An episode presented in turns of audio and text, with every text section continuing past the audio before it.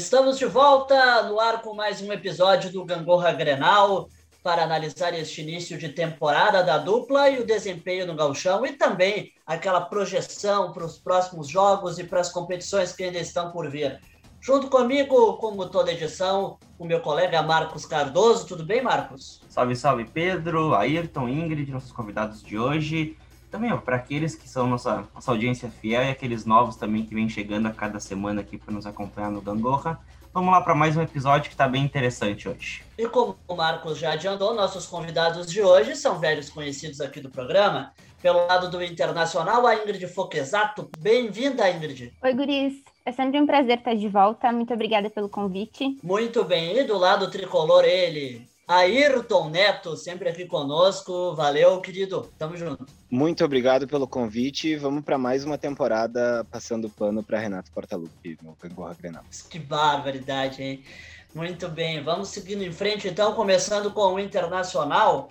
O Inter que trocou de técnico, como todos sabem, né? E chegou agora com um novo modelo de jogo, com o Ângelo Ramírez e o treinador espanhol está fazendo aí diversas trocas, eh, já testou mais de 20 jogadores, né? E chamou atenção dois, três jogos que a gente pode analisar, que foi a vitória contra o Ipiranga por 4 a 2 onde o Inter jogou bem, mas não teve um bom, uh, não teve um sistema defensivo seguro.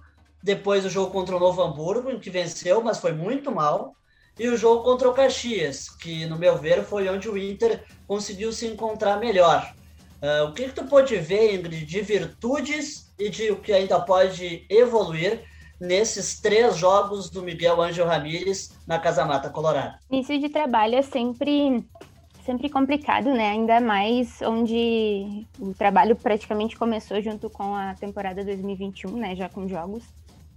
Eu acho que o Inter já evoluiu bastante nesses três jogos, assim, se a gente fizer um comparativo do jogo contra o Ipiranga para o jogo contra o Caxias, já deu para perceber uma boa mudança, principalmente no posicionamento dos jogadores em campo, que é o principal ponto, né, desse novo estilo de jogo que o, que o Miguel Angel Ramírez está trazendo para o Inter.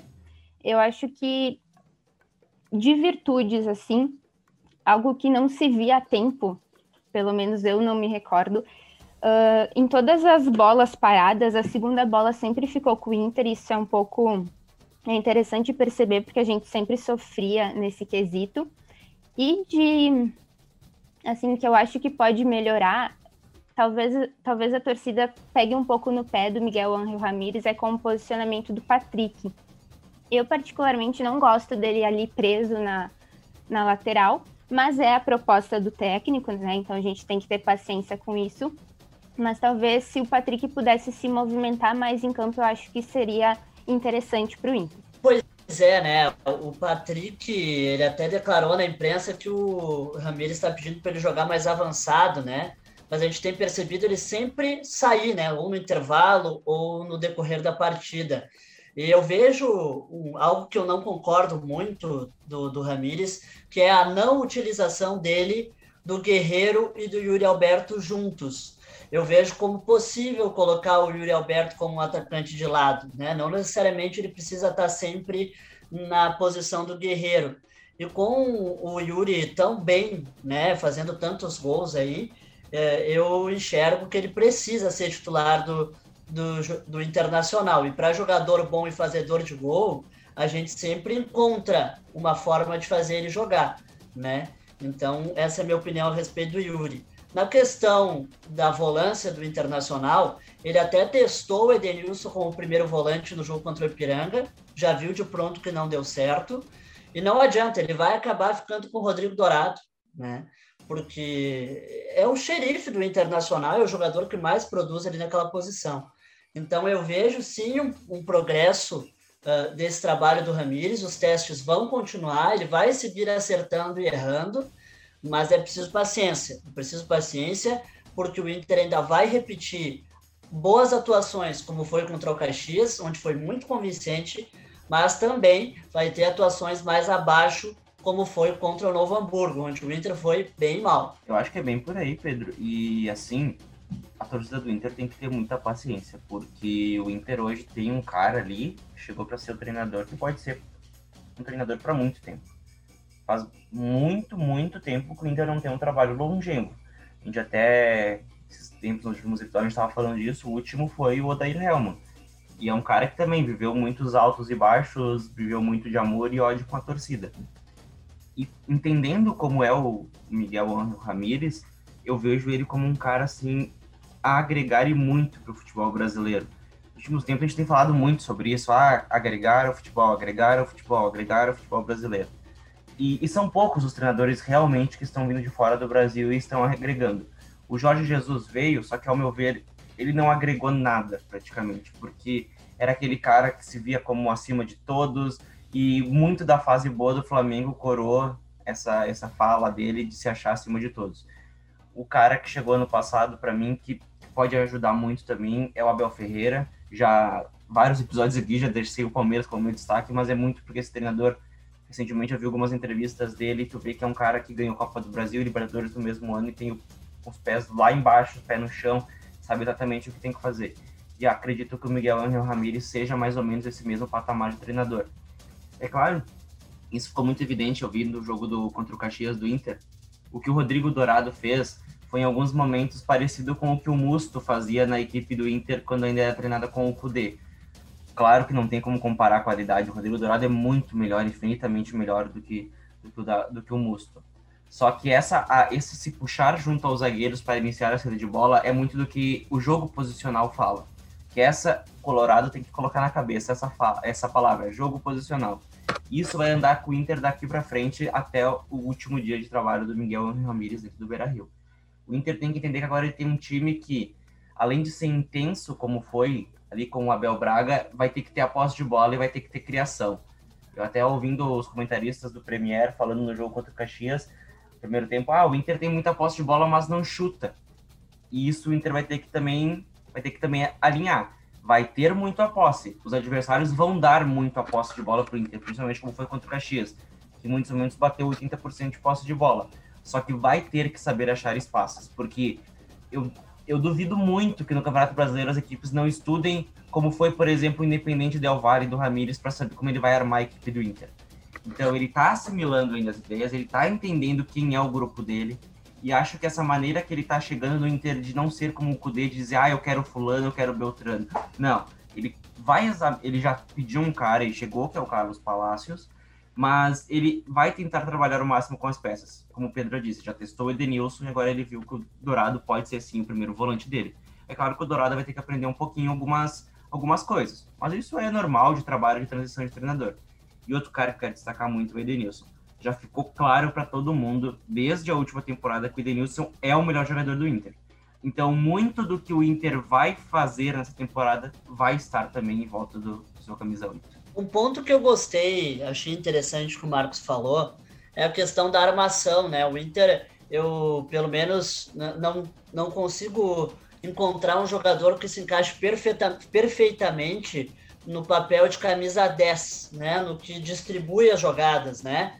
Ingrid, tu encontra um jogador com esse perfil ou tu acha que o Inter precisa ir no mercado ou reinventar alguma peça que já está por ali? Acho que o mais próximo que a gente tem disso é o Prachedes, né? Eu, eu, muito pelo que eu vi dele na Copa São Paulo, eu acho que ele faz esse perfil assim mais de, de armador. E eu também acredito que ele tem muito a crescer com esse, com esse esquema do Ramires. Ele vai ter mais liberdade para chegar na área, para chutar de fora ele tem um chute bom. Então, assim, no elenco atual, quem eu vejo mais próximo disso é o Praxedes, assim. Eu não sei, talvez o Tyson, né, se vier, a gente acredita que venha, ele também pode fazer essa função. Mas mesmo assim, eu acho que o Tyson é mais atacante ainda do que, do que um meia armador. E até acho que nem deve ser interessante o Inter apostar também no Palácios nessa posição, porque eu vi um pessoal da, ali da imprensa falando que o Palácios, por mais tenha surgido nessa posição ali como 10, foi onde ele menos rendeu ainda, né? Lá na União Espanhola. Então eu acredito que o Palácios ali, o chileno, vai ser aproveitado mais socado ao lado. Concordo também com o que a Ingrid disse. O Inter não tem mesmo um camisa 10 hoje. E o Praxedes é muito mais perto do que isso. Ou talvez o Gabriel Bosquilha quando ele voltar de lesão. Mas ainda não tem uma previsão, né? para ele voltar. Então, acho que no máximo esses dois jogadores no elenco do Inter também para camisa 10. Muito bem, então vamos falar de Grêmio. O Grêmio que tem utilizado o sub-20, né? Uh, do técnico Alexandre Mendes, e a gente pôde observar e fazer uma análise uh, mais individual do que coletiva né, desse time do Grêmio, porque coletivamente a gente não tem tanto o que analisar, porque não vai ser esse o time que vai seguir a temporada. Nós, nós conseguimos pegar algumas peças bem interessantes, por exemplo, o goleiro Breno, que começou muito bem e nos últimos dois jogos deu uma oscilada. Temos também as presenças ali do Wanderson, muito bem na lateral, Pedro Lucas e o Guilherme Azevedo, que até não jogou contra o Juventude, estava machucado e não foi substituído à altura. Ayrton, o que, que tu pode tirar de, de positivo desse time sub-20 do Grêmio aí? Pedro, acho que tu falou muito bem que é uma análise individual que a gente tem que, a gente tem que fazer em cima desse, desse time que está em campo agora, que está jogando esse início de temporada porque muitos desses nomes que estão, que estão aí agora, alguns se destacando, outros não, a gente queria muito ver há muito tempo já. A gente já pediu uma chance no, no elenco para o Breno há muito tempo, a gente já queria ver esse Juan há muito tempo jogando com a camisa do Grêmio. E eu acho que é uma boa oportunidade para esses nomes específicos, assim, que tem uma esperança maior na torcida. Também a, analisar o desempenho do Ferreira, que para mim está confirmando uma, uma opinião que eu tinha já desde o ano passado de que o Ferreira não é um jogador que vá conseguir substituir o PP. Eu não acredito, apesar dele ter sido destaque em alguns jogos e tudo mais, a gente tem que levar em consideração a fragilidade né, dos adversários. E aí, quando pegou o, o, primeiro elenco um pouco mais encorpado, com todas as ressalvas do mundo, que me decepcionou muito ainda, o time do Juventude, com uma marcação um pouco especial, um pouco acima do. Parece que é um time que se preparou para marcar o Ferreira conseguiu anular o Ferreira com uma tranquilidade muito absurda. E isso me preocupou um pouco. Talvez esse nome de lado. Uh, os três jogadores que, que passearam ali pelaquela, pelaquela posição, o Léo Chu, o Guilherme Azevedo e o Ferreira, o que mais me, me, impressionei foi o, foi o Guilherme Azevedo e infelizmente ele teve ele teve aquela uma lesão muscular e vai ficar aí acho que um mês parado. E aí já vai prejudicar um pouco o começo da temporada, né? Mas eu acho que é uma posição carente no Grêmio esse lado de campo. A gente estava muito mal acostumado em que saía um e vinha outro e esse cara estava pronto praticamente, como aconteceu nas últimas temporadas com o Cebolinha lá atrás com o Pedro Rocha e o PP mas eu acho que o Ferreira não é esse cara ainda. O Ferreira a gente trata ele como uma como um futuro, só que o Ferreira já tem 22 para 23, eu acho, 22 para 23 anos. E não dá para não dá pra gente ter no Ferreira uma esperança na temporada. Então eu acredito que algumas outras posições a gente tenha, tenha uma confirmação, como o Wanderson, que é uma, é uma realidade já. Eu acredito que o Wanderson vá, vá jogar bem mais nessa temporada, apesar do Grêmio estar tá, aparentemente trazendo o Rafinha. Eu acho que só, o Wanderson só tem a crescer com a chegada do Rafinha também, diferente de outras oportunidades que a gente via alguns medalhões brecando os meninos da base. Eu acho que o Rafinha é um cara que tem muito a acrescentar na carreira do Wanderson. E alguns nomes pontuais, como Pedro Lucas, que eu tô, tô apaixonado por esse guri, porque eu acho ele um, achei ele um monstro de um jogador. Mas ele ainda tem aquela coisa do menino, de oscilar muito, de se esconder do jogo, mas que é totalmente normal. Eu acho que até o, o Darlan tá tendo uma tá tendo uma sequência muito boa. O Darlan sempre quando ele tem uma sequência no Grêmio, ele, ele, ele desempenha um bom, um bom papel, né? É incrível que ele não tenha uma sequência no time de cima. Mas ele tá até mais solto, tá tendo um, tá tendo um comando do meio-campo que, que a gente espera de um jogador ali com as características dele de, de, de controle de bola. E, enfim, sim, é, é, é, até incrível, cara, porque quando o Grêmio coloca os jovens para jogar, a gente, a gente se, se encanta mais do que ver o time de cima jogando, pelo menos na última temporada. Eu tô gostando mais de ver agora esse time jogar, a vontade, a entrega dos guris querendo mostrar um serviço com o Alexandre, do que o time do Renato de cima, em boa parte da temporada.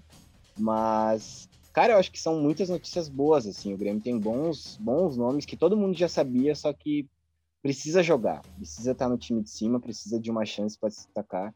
E infelizmente com essa com esse atraso da temporada, né, que que vai prejudicar um pouco a volta dos times de cima, pelo menos deu a oportunidade para esses guris mostrarem. E cara, deixar claro, né, que, que, o Grêmio perdeu muito tempo com os goleiros que tinha no tinha no plantel perdeu muito tempo contratando goleiro mediano e, se é para apostar em goleiros medianos para bons, uh, se tu tem um nome bom na base, que se destaca em seleção de base e tudo mais, tem que apostar nesses caras, né, cara? Goleiro se faz, né? Pelo menos na história do Grêmio, boa parte dos goleiros que se, que se destacaram nos grandes títulos, o Grêmio fez em casa. Poucas as vezes alguma contratação estava nessa posição. Então, eu acho que o Grêmio tem que, tem que abrir os olhos do Renato, né? Como na, na, na, coletiva dele de renovação ele, ele disse do lado do Romildo. Eu espero que seja verdade, não seja discurso, que o Grêmio vai apostar realmente nesses nomes da base de uma maneira um pouco mais incisiva do que vinha sendo feito. Que antes o Grêmio, quando tinha algum jogador da base, ele praticamente tinha que jogar o dobro ou triplo do cara da posição para poder começar a ter chance, né? Foi assim com o PP em relação ao Alisson, foi assim com o Everton em relação ao Fernandinho, ou quando o jogador da posição foi embora. Então eu acredito que nessa temporada aqui o Grêmio vai conseguir fazer um, um meia-culpa assim, do que aconteceu de errado nas últimas duas temporadas, especificamente 2019 e 2020, que foi um pouco mais, mais atrapalhado o trabalho, digamos assim e se apegar nesses guris, cara, porque o mercado é complicado, ninguém tem dinheiro, apesar do Grêmio ter essa história de superávit aí. Não é assim que funciona, né? O futebol não é um brasfoot em que tu vai lá e consegue contratar os melhores caras só por tu ter o dinheiro que é possível contratar ou não. Uh, mas enfim, eu acho que a esperança do Grêmio é esses jovens, cara. E o Grêmio vai. A temporada do Grêmio vai ser muito de. Muito dessa aposta, assim. Não vai ter não vai ter muito para onde fugir. Eu acho que vai ter que ser com esses guris da base, substituindo o Jeromel e o Kahneman, com o Rodrigues e o Juan. Não dá mais para perder tempo com David Braz, não dá mais para perder tempo com Paulo Miranda, que são jogadores que estão já em fim de carreira, em que a gente já sabe há muito tempo que eles são capazes de entregar, e a gente já viu que não é suficiente. Então, cara, é melhor mesmo tu apostar na base e ver o que acontece, né? É, um, é uma é uma sistemática que o Grêmio tem que, tem que cada vez mais se apegar. Concordo muito com a Ida, tem muito, muito guri do Grêmio que subiu valendo. E até tava comentando com meu pai essa semana, acho que é interessante o Grêmio pensar muito no nome do Alexandre Mendes. Pensar valendo, porque assim como o Ayrton falou, ah, de não apostar em um cara mediano para bom no, no gol, eu acho que para treinador também vale a pena se tu pensar, ah, o Renato talvez fique só mais até o final dessa temporada, porque já era para ele ter saído agora, já era meio que internamente se debatia sobre isso e ele também achava que ia sair. Só que, enfim, pelo Grêmio não ter ido para a fase de grupo também foi muito interessante ele ter ficado. E até queria ver depois com o Ayrton se ele concorda comigo. Caso o Alexandre Mendes queira testar a carreira solo, eu acredito que ele esteja no lugar certo para ele ser aproveitado. Porque a gente já cansou de ver jogador falando, a gente já cansou de ver jornalista que cobre o dia a dia do Grêmio falando é o Alexandre Mendes quem dá a maioria dos treinos do Grêmio. Então daqui a pouco, e eu até fiquei empolgado vendo ele ele comandando essa equipe do Grêmio, porque tu via que ele tava tudo bem, não tinha ninguém, tirando o Cortez, não tinha ninguém com mais de 23 anos, 22 anos no elenco do Grêmio. E ele cobrando os caras como se fosse uma final de campeonato.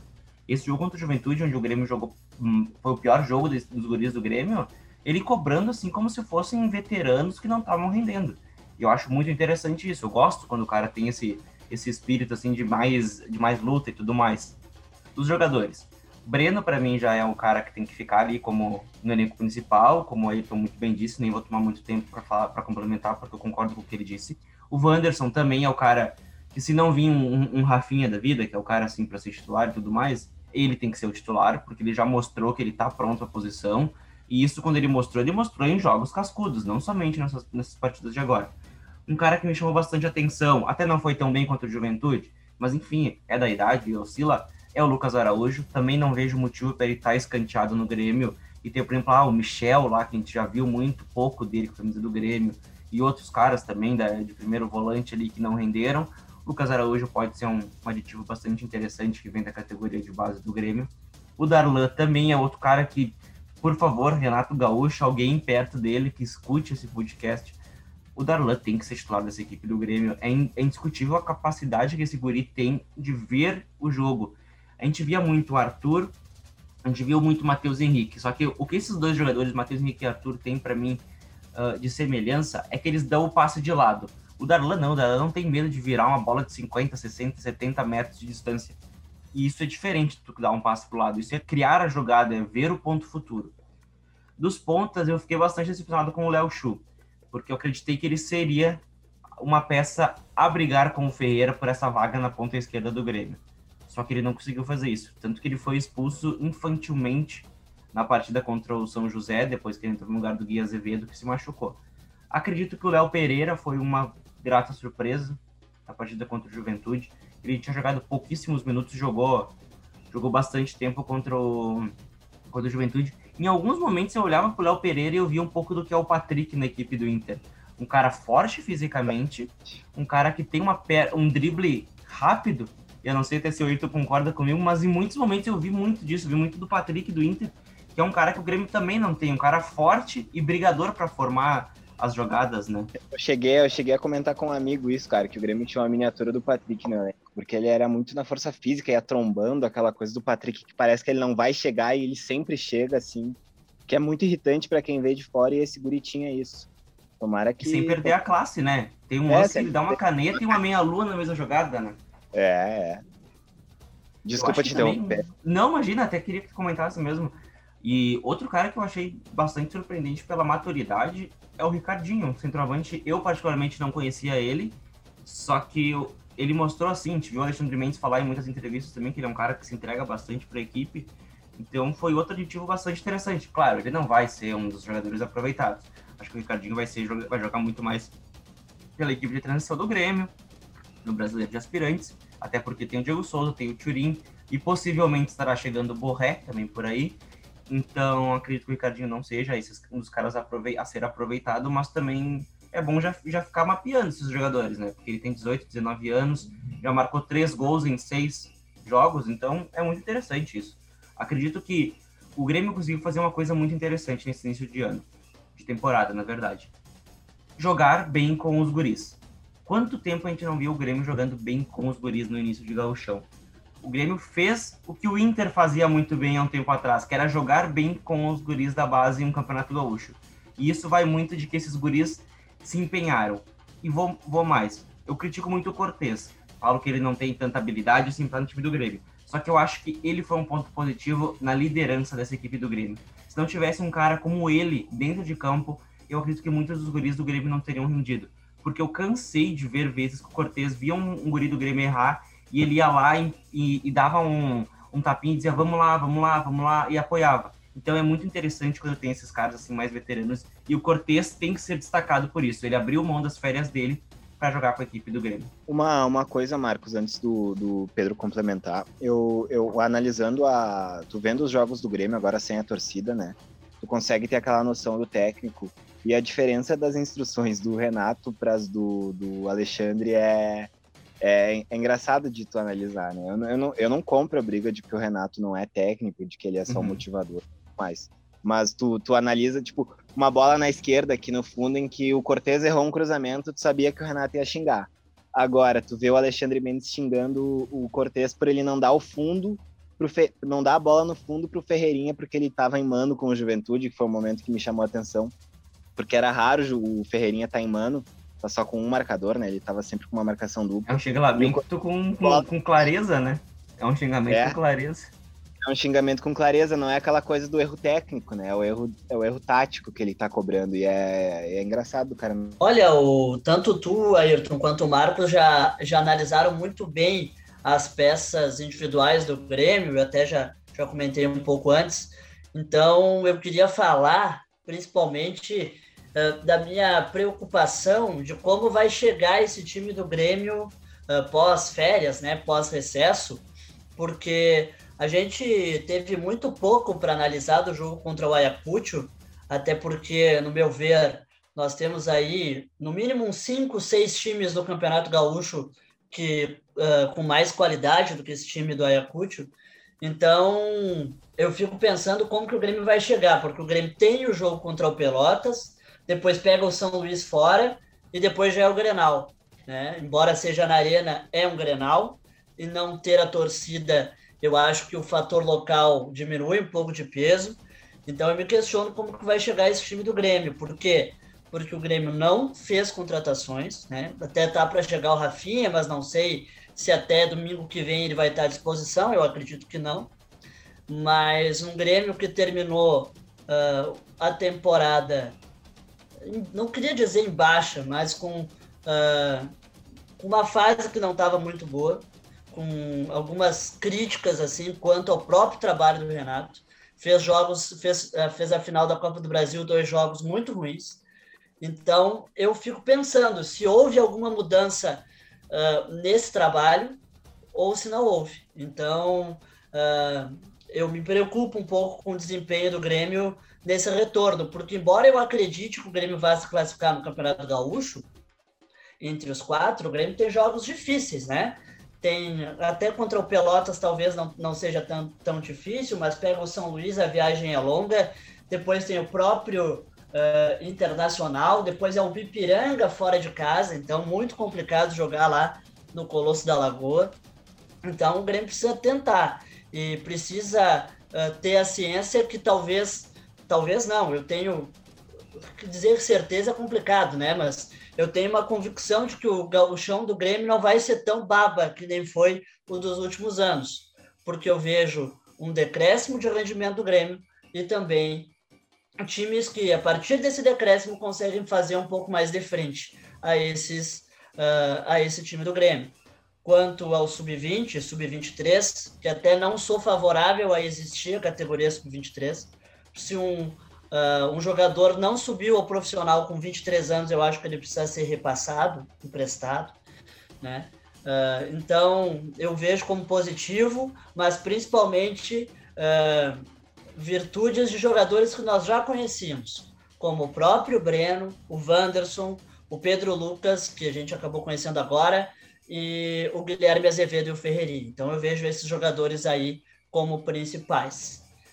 Voltamos a falar de internacional, Ingrid. A gente estava comentando então sobre esse desenho, esse coletivo do Inter.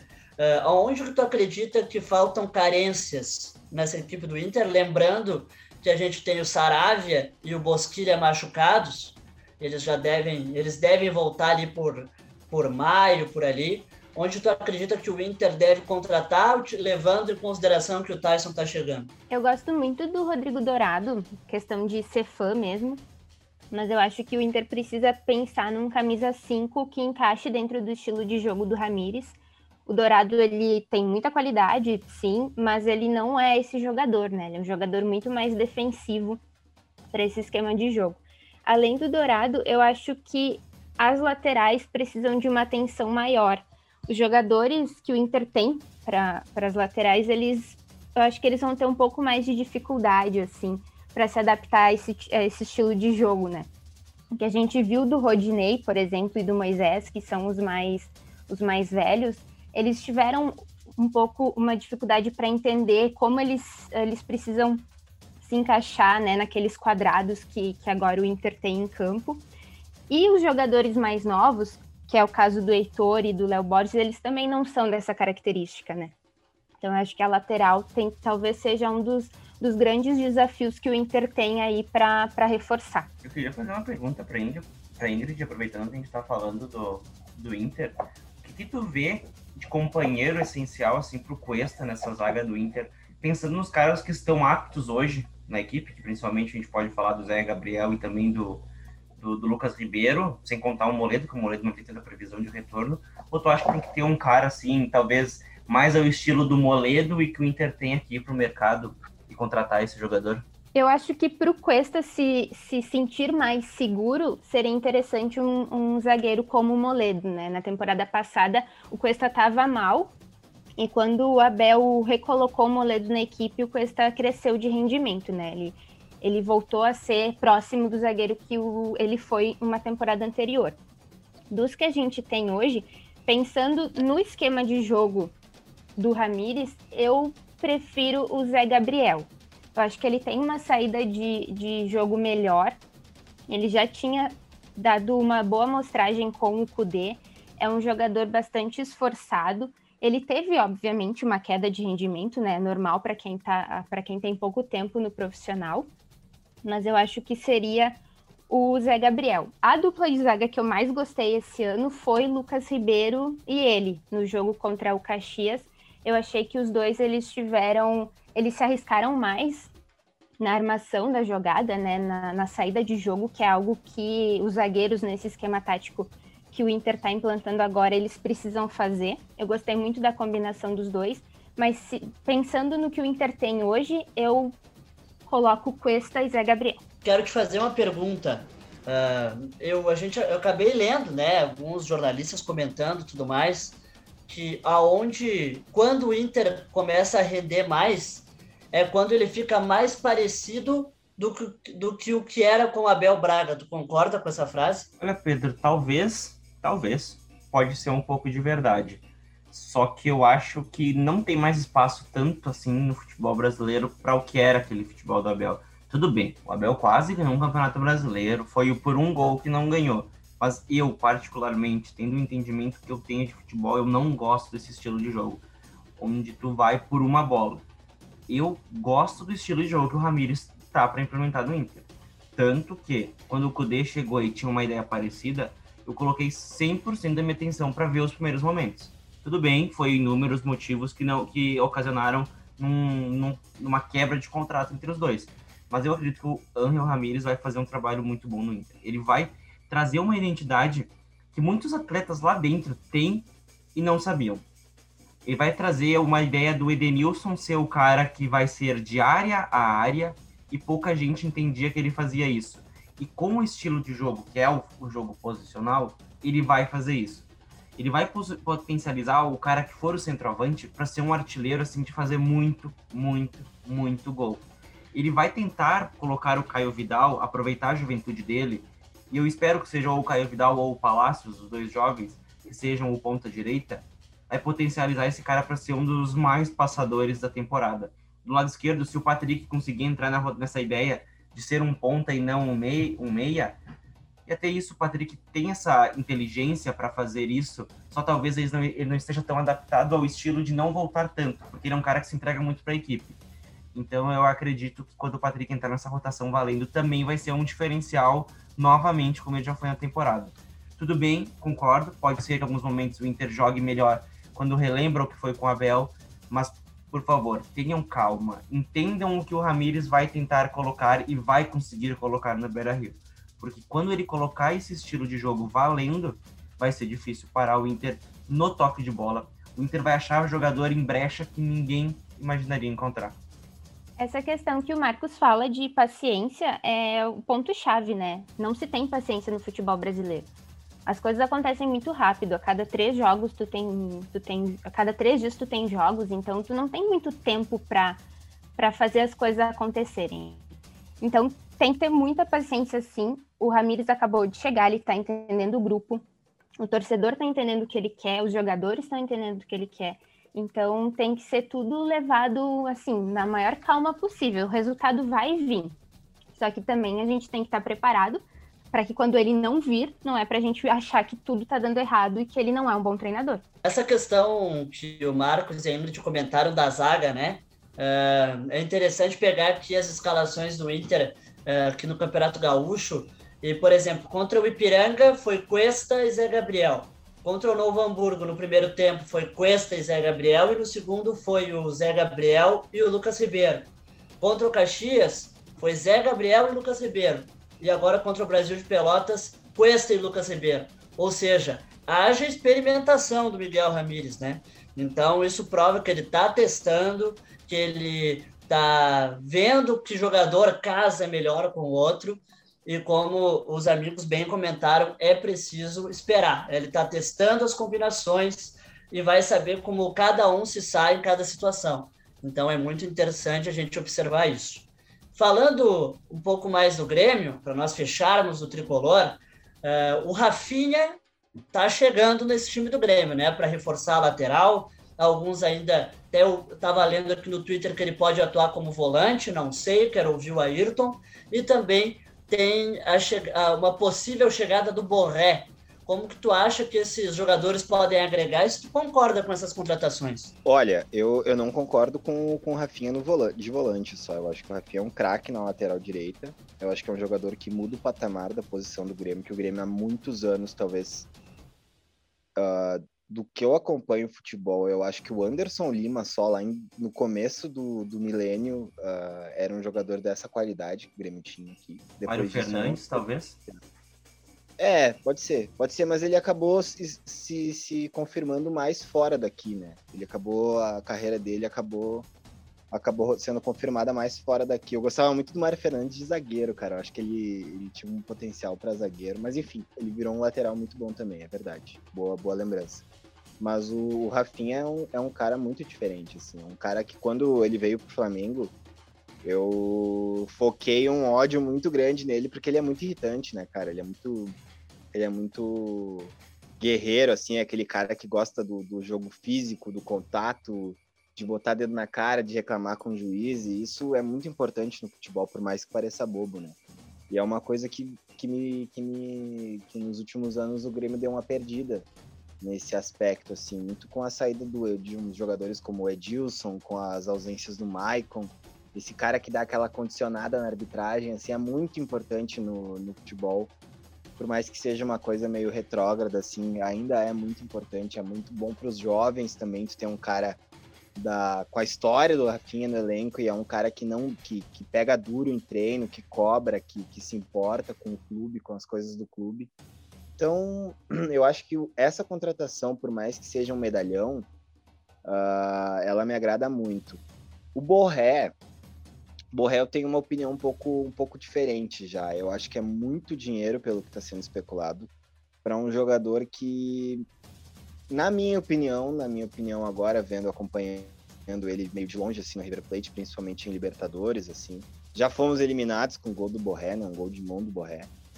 Uh, eu tava no estádio, inclusive, um dos piores dias da minha vida, mas enfim. Uh, ele não é um cara que muda o patamar do clube pro dinheiro que vai ser gasto, sabe? Tudo bem que ele é um jogador de 25 anos, que ainda vai ter um mercado depois que chegar aqui, se chegar, né? Mas eu acho que é muita grana para um jogador que não muda de patamar. Assim. O Grêmio não vai ser um Grêmio mais candidato às coisas porque tem o Borré no elenco. Não é um cara assim. É diferente de tu contratar um Douglas Costa. Eu tava conversando com o Marcos antes da gente dar o rec, né? Uh, mas que o, que o Douglas Costa seria esse cara, assim, que muda o patamar do time, que, que tu tem um cara que é referência na função, referência no elenco, e que, enfim, o Borrell eu não consigo ver como esse jogador, mas já é uma evolução, assim, na, nas contratações do Grêmio, né? Tu, tu, analisar que o Grêmio vai estar jogando um caminhão de dinheiro, pelo menos, fazendo proposta para um jogador de 25 anos, já é uma diferença muito grande em relação a dois anos atrás, quando a gente estava comemorando a chegada do Tardelli, por exemplo, vindo do futebol chinês, né? é uma diferença, é uma contratação de um gigante da, Euro... da um gigante da América do Sul, que está toda hora em final de Libertadores, que está toda hora em semifinal de Libertadores, que é decisivo, que é artilheiro. Os números dele são muito, os números dele uh, são muito bons, assim. Ele acabou de vir de uma partida que fez quatro gols, né, na semana passada contra o Godoy Cruz, então ele é um cara artilheiro analisando os vídeos dele, ele é um cara que não perde gol, assim, tá na frente do gol. Ele vai finalizar bem, ele tem uma finalização muito apurada. Só que não é, apesar de eu estar tá falando tudo isso, não é um cara que me. Sei lá, aquela contratação de lotar aeroporto, sabe? Ainda não é exatamente o que eu esperava, assim. Mas, cara, é torcer para que, que, esse, que esse jogador venha, junto com o Rafinha também. E principalmente, eu acho que o Grêmio tem que focar mais no que mas no que está carente, que é a posição de volante ali, o Grêmio precisa de um meio-campo. O Grêmio talvez precise de um jogador para a posição do Jean-Pierre, que a gente não tem no elenco fora o Jean-Pierre, nem o Pinares não é esse cara. O Grêmio talvez tenha que investir mais nesses dois lugares, assim. E talvez, talvez, eu acho que uma outra contratação que a gente acaba não, não falando, porque a gente tem os dois ali, e são quase entidades como o Jeromel e o Kahneman, mas o Grêmio precisaria de um outro zagueiro de confiança, assim, porque a, a resposta que os zagueiros do elenco, fora os jovens, né? Fora o Juan e o Rodrigues, o Rodrigues um pouco menos, foi mais testado e acabou a gente conhecendo um pouco mais ele, e talvez não tendo ciência de que ele não é esse cara, pelo menos por agora, para substituir num alto nível, assim, o Jeromel ou o Kahneman numa ausência. Só que o Grêmio precisa focar nessa contratação porque cada vez mais vai ser, vai ser raro a gente ter os dois em campo, né? Porque o Jeromel tá com 35 para 36 O Kahneman já também tem seus 32, 33 ali. E querendo ou não, o tempo passa para todo mundo, né? A gente vê o que está acontecendo com o Maicon, de a gente ficar uma temporada inteira em função de um jogador que a gente não sabe se ele vai se ele vai conseguir estar tá em campo, né? Não é nem se vai conseguir render, se vai estar tá em campo. Então, o Grêmio tem que focar nessas substituições dessas peças assim que são incríveis para o elenco, que já deram muitas alegrias para a gente, que eu acredito que vão continuar dando, principalmente a dupla de zaga. Só que o Grêmio precisa de uma reposição já imediata para esses jogadores. Então, a, eu, eu tô gostando da, das especulações, assim, quando surge um nome. Dificilmente eu, eu, eu não gosto, mas é aquela coisa, tem que chegar e fardar, né? Eu só acredito quando estiver já dentro do campo e o Renato tiver substituído pelo Tassiano. Porque senão. Sim, só que, o Ayrton, falando hum. em especulações, né? É, eu li hoje de um, de um colega de Porto Alegre que o Grêmio estaria consultando o zagueiro Marcelo Benevenuto do Botafogo. Aí não dá, né? Não dá. Não, não, não, não, aí não dá, aí não dá realmente. Como era a especulação do, do Messias, o zagueiro do, do, América Mineiro, que até eu acho um pouco melhor, mas o Grêmio acabou perdendo esse jogador pro Ceará, né, cara? Daí eu não sei se o Grêmio realmente estava nessa disputa, porque para perder o jogador pro Ceará é complicado. Não, eu não acho que o, no mercado nacional, cara, eu não vejo nenhum zagueiro assim nesse. nesse Só o Gustavo assim. Gomes.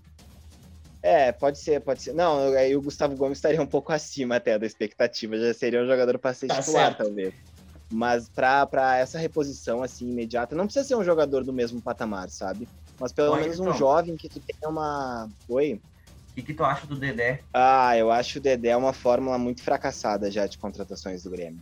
O Grêmio não pode mais confiar nesse, nesse taco do Renato aí de, de recuperar um jogador querendo ou não, o Dedé não dá uma resposta há quantas temporadas, sei lá, né, cara? Uns dois, três anos que a gente não vê o, o Dedé jogando uma temporada inteira e bem, assim. Eu, sei lá, é muito problema também junto. Eu gosto do jogador, ele já deu uma. Já, já encantou o país, né, cara? Mas. Bah, não, não, não, não me agrada, assim, um veterano vir para ser recuperado. É uma fórmula que eu já tô bem traumatizado. Já deu o assim, que tinha que dar. É, já deu o que tinha que dar essa história de recuperar o jogador. O Grêmio tem que ir atrás de bala certa. E além disso, cara, eu acho que uma da a principal o trunfo do Grêmio para essa temporada é se livrar de jogador que não deu certo, que tem um salário talvez alto e que tá barrando algumas algumas juventudes assim. Jogadores como Robinho, o Robinho acho que já já já foi passado, mas como o Vitor Ferraz, como o Everton, como Turin, esses caras assim que, que foram contratações que não deram aquela coisa, não chegaram a se firmar em nenhum momento, então deu, não adianta insistir. A gente já sabe, já tem uma longa trajetória a carreira deles, a gente já sabe que eles não vão entregar mais do que isso. E aí nessa balança tem até os caras da zaga que eu tava falando, David Braz, Paulo Miranda, aí no gol, Vanderlei, tem que se livrar desses caras, tem que se livrar. Porque jogador ruim no elenco e principalmente jogador ruim com uma certa idade, ele vai jogar. Ele vai jogar. Porque vai ser aquela coisa da confiança do técnico. A gente sabe como é que funciona a cabeça do Renato, de gostar de jogador experiente. E vai acabar jogando. No momento chave da temporada, o Grêmio não pode depender de jogadores como lá em 2018 foi Michel, foi Cícero, foi Jael, 2019 Paulo Miranda, Léo Moura, jogadores que já até deram uma resposta, só que no momento chave que a gente precisava de uma resposta, eles já estavam passados há muito tempo. A torcida já não aguentava mais há muito tempo. E o Grêmio não pode depender desses caras assim. Então acho que o principal trunfo para a temporada do Grêmio, além de apostar nos jovens, mas principalmente para poder apostar nos jovens, é de se livrar desses caras que não dão uma resposta boa há sei lá quanto tempo e que estão aí ganhando dinheiro, para nada, para nada, para ser parte do elenco só. É, o ruim de ter jogador ruim do elenco, com, perdão, com perdão da redundância, é que uma hora ele entra em campo, né? Então é, é complicado, né, Marcos? Exatamente. Só, com, só complementando um pouco do que o Ayrton disse, ele concorda com muito do que das palavras dele. A única coisa que eu não que eu discordo um pouquinho é que eu acho que o Borges, pro clube que ele chegar, ele muda um pouco sim, o patamar, ele eleva em algum, em algum ponto, principalmente no ataque. Eu só acho uma coisa, e uma crítica que eu faço para a imprensa brasileira, que é o seguinte: enquanto São Paulo e Palmeiras estavam brigando pela contratação do Borré, ele seria o cara assim a chegar e colo coloque o valor que for necessário, mas traga o Borré para o São Paulo, coloque o valor necessário e traga o Borré para o Palmeiras. Aí foi um time gaúcho, e isso eu digo, eu tenho certeza, se fosse o Inter também, ao invés do Grêmio, os caras estariam falando a mesma coisa. Aí foi o Grêmio entrar no negócio e começar a, a, a fazer valer ali, começaram.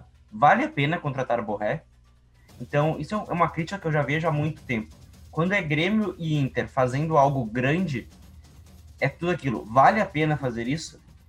E, e vocês vão lembrar exatamente do exemplo que eu trazer agora. Vocês lembram quando o Marcelo Medeiros e o Romildo Bozano sentaram e disseram: vai ter torcida mista nos clássicos Grenal? Quantas vezes a imprensa do, do Sudeste começou a dizer: ah, isso não vai dar certo, ah, vai dar briga. Teve briga nos jogos? Teve. Quantas dessas foram do setor do, da torcida mista? Eu acho que nenhuma. Nenhuma. Isso é uma das maiores. Nenhuma. Isso é, é, a, é o maior legado que o, Rafa, que o Medeiros e que o Romildo vão deixar. O Marcelo Medeiros já deixou, enfim, já saiu do Inter. Mas quando o Romildo também sair do Grêmio, esse vai ser um grande legado. Os dois uniram as equipes para fazer esse setor misto. Então, é só uma crítica que eu faço exatamente porque tudo que vem daqui de baixo parece que é horrível que não pode ser feito e que não sei o que. Então, é muito ruim a gente ver isso. O Pedro agora está trabalhando exatamente com, com a imprensa esportiva, também deve estar tá sentindo isso muito. Mas é, é ruim a gente saber que, por mais que uma equipe gaúcha tente se mostrar, e olhem, e vocês, e outro exemplo, olhem o medo que a imprensa lá do Sudeste estava do Inter ser o campeão brasileiro. Olha quanto que era jogado de energia negativa para cima da equipe do Inter, para o Inter perder o, o título para o Flamengo. E olha o alívio que tiveram quando o Flamengo foi campeão mesmo perdendo. Então, é isso, isso é, é triste a gente ver que ainda aconteça também no futebol brasileiro. Precisava fazer um pouco desse desabafo, só porque eu vi exatamente isso essa semana do Borré e comecei a lembrar do caso que, o, que a dupla Grenal se uniu, comecei a lembrar do Inter quase campeão brasileiro.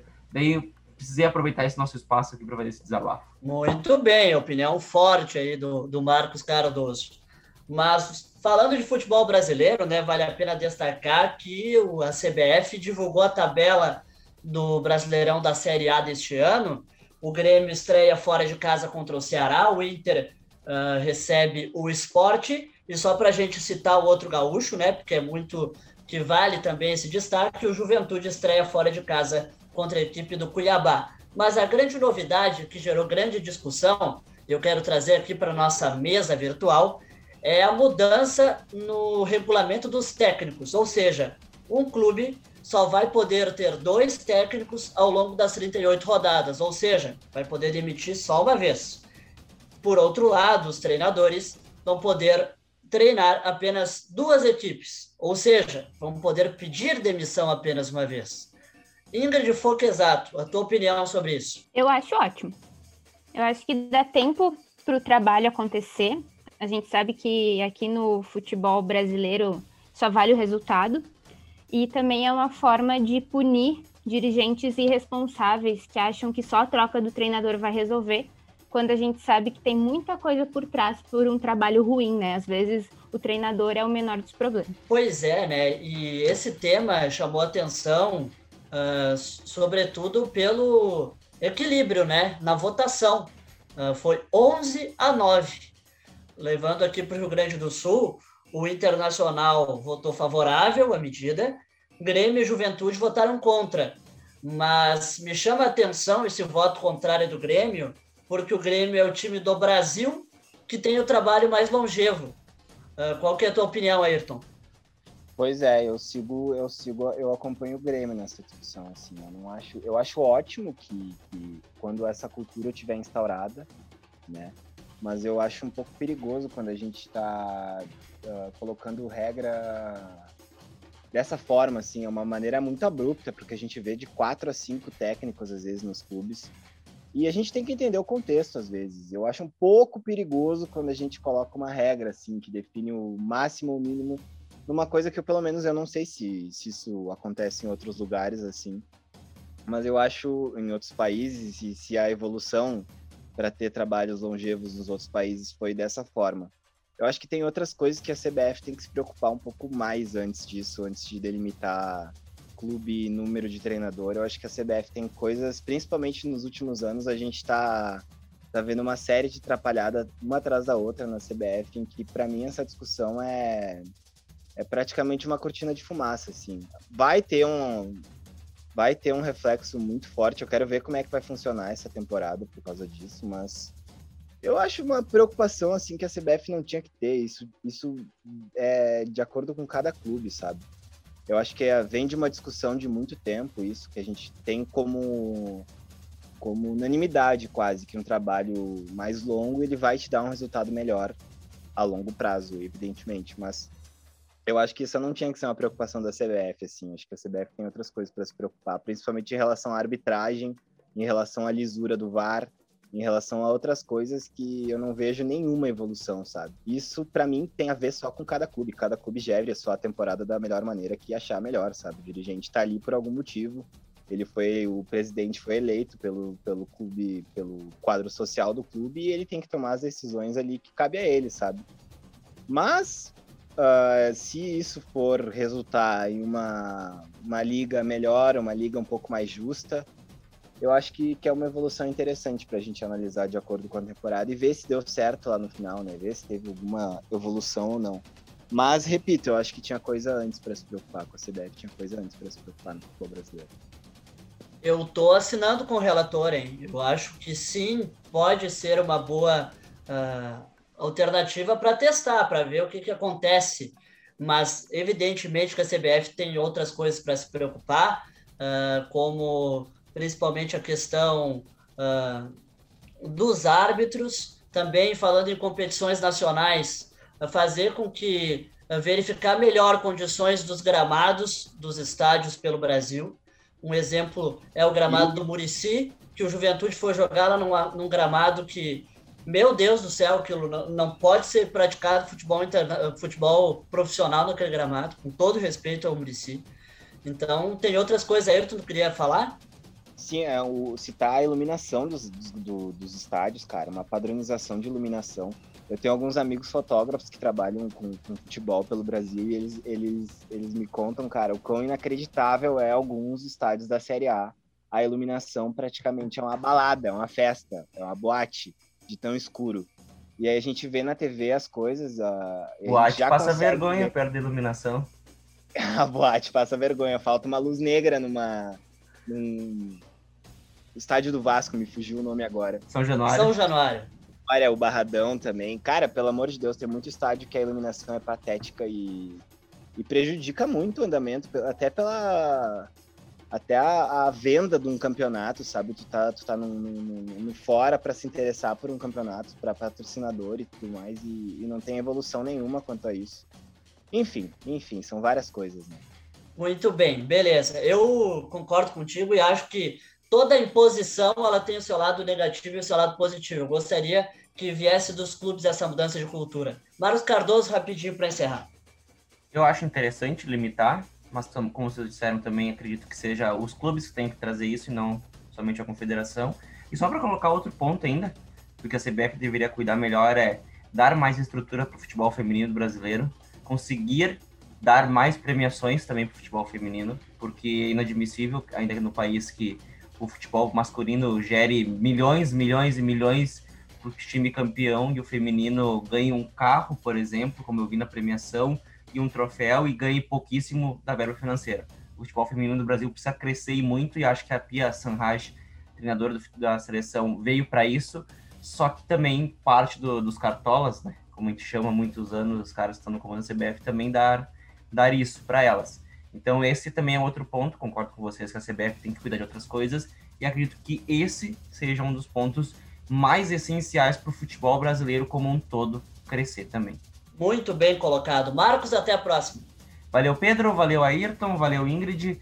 Acho que esses dias eu falei que a gente teve um episódio que era o, o, um dos melhores, esse daqui não perde nada para aquele outro lá com os então foi um baita episódio, muito bom ter os amigos de volta, amigos pessoais, não somente para falar de futebol, mas de, de muitas coisas da vida. E até uma próxima. Valeu, Ingrid, muito obrigado mais uma vez. Uh, tu é de casa, né? Volte sempre. Muito obrigada. É só chamar que eu apareço. Beleza, meu amigo Ayrton Neto. Valeu. Muito obrigado pelo convite. Gremistas, paciência com o Breno. Pelo amor de Deus, paciência com o Breno. Um abraço, até a próxima. Um abraço. Muito obrigado a você que nos acompanhou até aqui. Não esquece de compartilhar eh, o nosso podcast, independente da plataforma que você está ouvindo. Manda no WhatsApp para o teu amigo, compartilha no Instagram e no Twitter para que a gente possa continuar com esse nosso trabalho trazendo cada vez mais gente bacana. Muito obrigado, uma excelente semana. Tchau!